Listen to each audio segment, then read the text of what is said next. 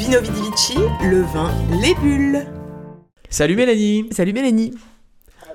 Bon alors effectivement, hein, t'es là pour, euh, bah, comme tous les vendredis, avec nous pour, euh, bah, pour mieux connaître le vin, pour se consoler. D'abord, bon, on, se- on- on boit avec modération. hein. Elle est un peu pénible, modération, mais fameuse. elle existe quand même. Il y a sa Euh, copine parcimonie aussi. Ouais, elles sont fous là, les deux. Les- les- oh les relous.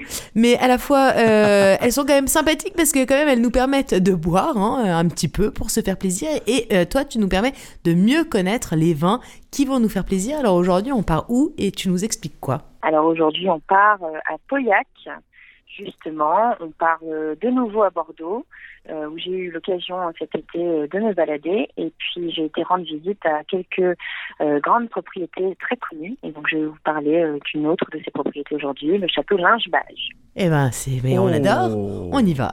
Linge C'est beau, on y est déjà là presque. Ouais. hein. ouais, ouais. Alors qu'est-ce qui se passe là-bas? Alors, euh, au cœur de l'appellation Pauillac, il y a justement le château Lingebage, qui est donc euh, un cinquième grand cru euh, classé euh, en 1855.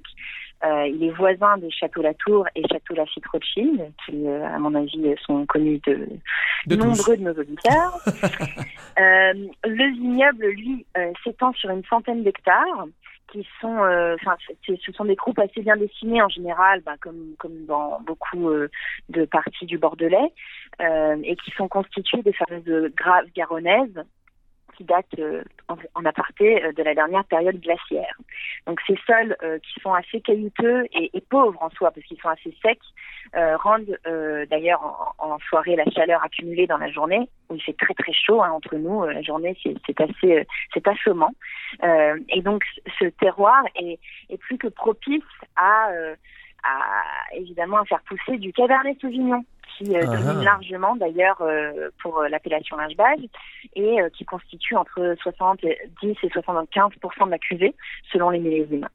Ok. Alors après, on a aussi euh, d'autres cépages qui viennent compléter. Euh, en ordre d'importance, on a donc le merlot, le cabernet franc et le petit verre d'eau. Euh, D'ailleurs, Le quoi si T'as dit si quoi, le dernier Petit verre d'eau? Le, le comment t'appelles ça? Petit verre d'eau. Le petit verre d'eau? Petit verre d'eau. Tout à Ah fait. ouais, ok. Mais verre d'eau, c'est V-E-R-D-O-T. Oui, c'est pas un verre d'eau. Et si on va sinon se balader euh, du côté euh, de, euh, de l'hôtel euh, Corday-en-Bage, on a justement une, une petite euh, euh, sélection justement de ces euh, de ces vignes qui sont euh, qu'on peut voir quand on petit déjeune. C'est assez sympathique d'ailleurs. Donc euh, voilà. Alors après une vinification adaptée euh, de façon précise, euh, donc qui, qui, qui est très adaptée au terroir et aux caractéristiques de chaque millésime, l'élevage se déroule dans des barriques de chêne français, environ trois quarts de bois neuf, qui a tendance donc à produire des, de très beaux tanins. hein. et d'ailleurs, c'est pour ça qu'est qu'est connue euh, cette propriété en particulier. Euh, donc c'est un, un Pauillac qui euh, est, on va dire, dans l'opulence, la puissance, la structure. C'est un, vin très très voluptueux qui a beaucoup de, de personnalité. On peut d'ailleurs le trouver à la SAQ. Et c'est pour ça qu'il est intéressant. Et donc cet été, quand j'y étais, j'ai- eu l'occasion de me réconcilier avec les vins de Bordeaux, euh, que j'ai tendance à trouver assez tristes parce qu'ils ont eu une une- ils ont fait utilisation euh, massive de sulfites et d'additifs euh, dans le but de satisfaire euh, les demandes du marché international euh, dans les, à partir du début des enfin, du milieu des années production. 90 à peu près. et, euh, et, et depuis quelques années, on voit un changement. Il y a un, il y a un changement net euh, dans le style de vinification. On revient un peu euh, aux bases. Euh, et puis ça, à mon avis, c'est afin de plaire de nouveau aux Français. Donc, Mais il est un peu obligatoire, ce virage, non espoirs, de nouveau. Il est un peu obligatoire, Comment ce... il est un peu obligatoire ce virage pour tous les, Oui, pour tous les, pour tous les châteaux. Il est quoi. obligatoire. Il est obligatoire parce que pour le coup, justement, euh, avec des crises comme celle qu'on est en train de vivre actuellement, enfin, euh, c'est c'est quand même important de pouvoir vendre euh, à ses voisins. Et, et aujourd'hui, en France, les, les Bordeaux, euh, c'est pas nécessairement les premiers vins qui sont achetés, quoi, pour le coup, Ok, en termes de chiffres. ok. Euh, donc effectivement, Alors, du coup, tu nous rappelles SAQ, le nom du vin, euh, tu sais tout ça, tout ça, parce que c'est quand même important, parce que tu vois, on est quand même vendredi, euh, il y a un moment, il va falloir faire quelque chose. Tout à fait. oui, à, à- deux, à deux, euh, chez toi, en famille, ouais, en famille, effectivement. en famille, en famille. euh, Donc, bah, le château euh, Lynchbage, donc euh, L-Y-N-C-H, B-A-G-E-S.